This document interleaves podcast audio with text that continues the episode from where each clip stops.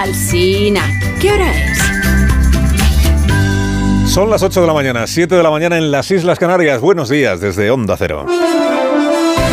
Más de uno en Onda Cero.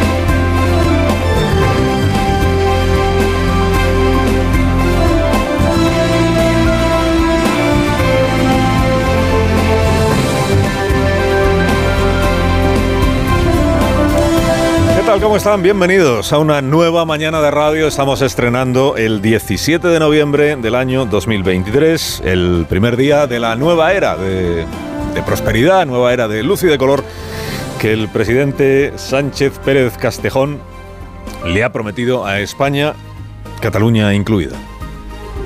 Comienza la tercera vida del líder político más tenaz, camaleónico y escurridizo de la historia reciente de España. Se le escurrió al aparato de su partido, época Rubalcaba, se le escurrió a Rajoy, moción de censura, se le escurrió a Albert Rivera, que una vez lo creyó inclinado a lo naranja, se le escurrió a Pablo Iglesias, que se creyó más listo, más leído, más preparado y lo acabó pagando, se le escurrió a Pablo Casado, incapaz de tomarle la medida, se le escurrió a Feijó, en unas elecciones que el PP afrontó con el viento en con, eh, con el viento a favor de las encuestas, pero con el viento en contra de su encamamiento con Vox. Y claro, al escurrírsele a Feijó, pues se le escurrió también a Emiliano. Emiliano siempre a la espera a García Paje. Y ahí sigue Sánchez. Superviviente de la gran boda roja del Comité Federal Socialista del 2016. Superviviente del abrazo del oso de Podemos superviviente del hundimiento de la izquierda en las últimas elecciones autonómicas del mes de mayo. Sánchez reinvestido a prometer la Constitución y el cargo de presidente a las 10 de la mañana, cada vez más orgulloso de sí mismo, y motivos va teniendo, claro. Tampoco necesita muchos motivos para sentirse orgulloso de sí mismo, cada vez más leyenda, Pedro Sánchez. Cada vez más líder carismático del socialismo algorítmico, del socialismo voluble, del socialismo impetuoso, cada vez más atado a los separatismos, cada vez más displicente con la parte de España que es conservadora, que no es una parte pequeña, cada vez más empeñado en ver como una aberración a aquellos de entre sus gobernados que no le quieren ver a él ni en pintura. Bueno, aptitud para permanecer no puede negársele. Olfato para detectar corrientes sociales y para agarrar banderas el feminismo, la transición ecológica, los impuestos a las grandes corporaciones, tampoco se le puede negar. Talento para darle la vuelta a la realidad y que parezca lo que no es, ahí en menos que en ningún otro sitio, se le puede negar. Se está fuera de toda duda su habilidad para el contorsionismo, las alianzas cambiantes, la veleidad ideológica y los principios de goma. Pero es el líder político que mejor tiene tomada la medida a la sociedad española actual y a la nueva política. Ríete tú de quienes querían haber inventado la nueva política. ¿eh?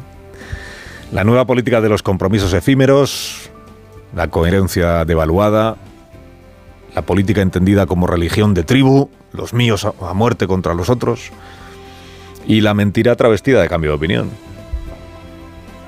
El que no cambia de opinión es que no piensa, dice Zapatero. Es quizá la persona que con mayor entusiasmo ha cambiado de opinión sobre Pedro Sánchez, que ha sido capaz de gestionar el país y volver a gestionarlo o seguir gestionándolo después de una pandemia, como dice el presidente, después de un volcán, después de una crisis económica muy seria que trajo consigo la pandemia, después de tantas cosas. Ahora falta saber si el presidente reinvestido y revitalizado tiene interés en desarrollar alguna aptitud para presentarse ante la opinión pública como el gobernante de todos y no solo de los separatistas y de los propios. Votos a favor del candidato 179. Declaro otorgada la confianza del Congreso de los Diputados a don Pedro Sánchez Pérez Castejón como presidente del Gobierno. Sánchez Pérez Castejón ha ganado supervivientes y en su derecho está a celebrarlo. Luego ya, si España lo acaba celebrando también estos próximos años o, todo lo contrario, pues lo iremos viendo, lo iremos viendo. Vamos a ver cómo empieza y cómo, y cómo sigue la, legislatura. Bueno, la explosión de euforia de los socialistas de ayer pues es comprensible. ¿eh? El 28 de mayo se veían sentenciados, esa es la verdad. Casi todo el mundo los veía sentenciados. Probablemente el propio presidente, el 28 de mayo, creyó que estaba ya en las últimas. Pero si algo distingue a este líder político, aparte de, de su pulsión maniquea por hacerle la oposición a la oposición todo el tiempo, si algo le distingue es que no da un balón por perdido. Y ha alcanzado el objetivo de salvar la última fortaleza que le quedaba al PSOE, que era y es el gobierno de la nación, la joya de la corona. Eh, por descentralizada que esté España, que lo está, por relevante que sea gobernar comunidades autónomas, que lo es, para los dos grandes partidos el poder más apetecido siempre estará en el Palacio de la Moncloa. Francina Armengol preside el Congreso porque los votantes de Baleares le retiraron su apoyo. Chimo Puig es senador y suena para ministro porque los votantes de la Comunidad Valenciana le dieron la espalda. Fernández Vara es vicepresidente forense de la Cámara Alta, el Senado, ninguneado ahora por el PSOE como reducto reaccionario, porque los votantes extremeños le retiraron la mayoría absoluta que en otro tiempo le habían entregado. La investidura de ayer, a diferencia de la anterior, de Pedro Sánchez, la obtuvo a la primera y con mayoría absoluta. Bueno, mayoría absoluta, es que le sobraron tres diputados. Pero el gobierno, claro, en todo caso sigue siendo un gobierno en minoría parlamentaria, que está obligado a trabajarse los 176 votos en cada proyecto que presente a la Cámara. Por cierto, confiemos, paréntesis, en que el renacido presidente, que tanto elogio ha hecho estos dos días a la representación popular y a la relevancia máxima del Parlamento, confiemos en que abandone su vicio adquirido de gobernar a golpe de decreto reduciendo el Congreso a, la condición de coro de las lentejas, ¿no? Me avalas lo que te envío y si quieres luego te quejas, pero primero me lo avalas. Confiemos en que en esta nueva legislatura no haya tanto decreto y haya un poco más de negociación de verdad en el Parlamento. Es un gobierno en minoría porque el PSOE y Sumar han pasado de sumar 158 diputados en la legislatura anterior, 158, a tener ahora 152. Su apoyo social directo ha menguado. Bueno, como tiene seis escaños menos de los que tenía en, la legislatura anterior, ha tenido que ir a buscar los siete de Junts per Catalunya. Bueno, 152, se van a quedar en 147 cuando Podemos consume su emancipación de la disciplina gubernativa. En respuesta a la depuración inmisericorde de que están siendo objeto sus ministras Montero y Belarra. Ambas viven sus últimas 24 horas de poder. Bueno, menos de 24, porque es probable que esta misma tarde reciban la llamada, no sé si de Pedro o de yo Yolanda, para comunicarles que se acabó lo que se daba. Igual ni siquiera las llama, porque dije Belarra que, que, Yolanda Díaz no la ha llamado desde el mes de, desde el mes de julio. Total, las dos saben ya que están defenestradas. ¿Qué ojo tuviste con Yolanda, Pablo? ¿Qué ojo? Sin ministerios que regentar, cae una lista abultada de cargos de confianza. No habrá más tartas de cumpleaños para Irene Montero en una sede oficial. Yolanda Díaz agarró la motosierra y ¡pam! ¡pam! Toda la familia morada ha sido líquida. Pues aquí ni, ni sororidad, ni sororidad ni nada. Sobreviven los, los rápidos de cintura que cambiaron a tiempo de barco. Estaban en Podemos, pero dijeron, ah, pasamos a sumar. Y según de la jerarquía entera del Ministerio de Igualdad, fin también para la jueza Victoria Rosell, salvo sorpresa, ¿verdad? Al frente de la Delegación de Gobierno contra la Violencia de Género. El PSOE va a reconquistar el ministerio que una vez gobernó Carmen Calvo y que antes de ella, época Zapatero, había estrenado Viviana Ido, creo recordar. Tiene razón Podemos al reivindicarse como pieza esencial y despreciada de la plataforma política Sumar. Tiene razón al revolverse porque tiene bastante poco sentido que la secretaria general de un partido, sin cuyo impulso no habría habido ni gobierno de coalición en el año 20 ni moción de censura en el año 18, ni habría existido Sumar, quede ahora proscrita la secretaria general de ese partido, que es Yone Belarra, quede proscrita en esta nueva España plurinacional, pacificada, tolerante, es que sin Podemos y sin Pablo Iglesias nunca hubiera existido yo, Yolanda. Ahora, en Podemos sí tendrían que darle una vuelta a lo que les ha pasado, ¿verdad? Este proceso de devaluación acelerada en que se metió Podemos en cuanto tocó poder. No por tocarlo, sino por la forma de ejercerlo.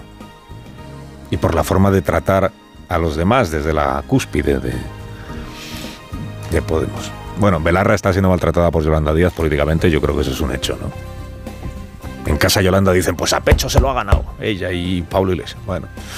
Bueno, el presidente prepara la purga de la victoria, hoy es Santa Victoria, o sea que mártir de Córdoba. Y hoy toca revoco de fachada en el, en el gabinete. Esta vez no va a ser un retoquito como la última vez, ¿no? Esta vez le va a quedar un gobierno a Pedro Sánchez que ni la madre que lo parió, Alfonso. Y va a ser una buena oportunidad para medir si el presidente, ahora que ya ha superado el examen, aspira a entenderse con toda España o solo con la España que a él le agrada.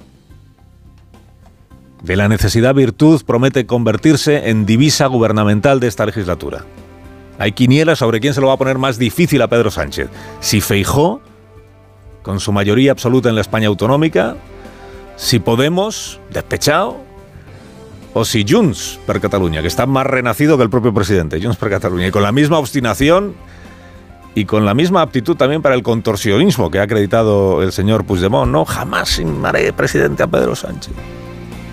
De la necesidad virtud, un gobierno verdaderamente necesitado va a encontrar la forma de hacer pasar por virtud cualquier cosa que necesite en estos próximos cuatro años. Se ha estrenado con este sapo bastante gordo de la amnistía que ha entregado obligado a Puigdemont.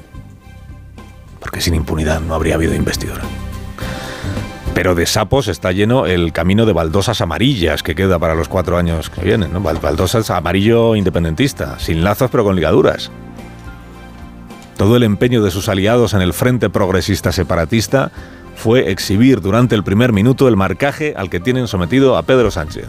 La semana que viene el PSOE tendrá que pasar primer examen, primer control ante un grupo de extranjeros no identificados en Suiza, los verificadores, exigencia de Puigdemont. Pero ocurre que Puigdemont es la única derecha, junto con el PNV, a la que el PSOE indulta o amnistía de su condena inapelable contra las derechas de España y del mundo en general. O sea, están las derechas retrógradas que quieren encerrar a las mujeres en la cocina, ahí está el PP, según Sánchez, y, y luego está la derecha puigdemónica, que en otros tiempos le parecía derecha puigdemoníaca, pero ahora ya solo es derecha, bueno, no, ahora es progresismo puigdemónico, faro de igualdad y de progreso. Lo del faro de igualdad y de progreso lo demostró la señora Nogueras, tan cordial, ¿verdad? Y tan convivencial como siempre, cuando proclamó desde la tribuna del Congreso anteayer que para ellos el estar en el Congreso representa lo que representa. Ellos están en las Cortes, lo dijo Miriam Noveras, para procurar la prosperidad del pueblo catalán, punto. Se deben al pueblo catalán, punto. ¿Cómo le vaya al resto del pueblo español? No le importa nada. Del resto del pueblo español lo único que espera el, el, partido de Puigdemont es que se resigne el resto de España se resigne a que sean solo los ciudadanos catalanes los que decidan dónde termina España. Que dices, oye, en contraste, al menos Gabriel Rufián incorpora a sus discursos un cierto interés por los españoles a los que no les alcanza el sueldo, por ejemplo, en el resto de España. Se suele tener presente que es un diputado en Cortes. No verás, no. ¿Para qué? 152 diputados tiene el gobierno, que se van a quedar en 147 cuando Podemos se emancipe. Pues esta es la negociación que tiene por delante Sánchez para lo que queda de legislatura, ¿no? 147 diputados gubernamentales, 5 de Podemos con vida propia, 5 del PNV y 21 separatistas de izquierdas y de derechas. Con estos bueyes ha elegido el presidente Arar la tierra prometida. El tiempo dirá si para él y para el país que gobierna la elección ha resultado providencial o le manda a él y al país que gobierna al infierno. Carlos Alsina en Onda Cero.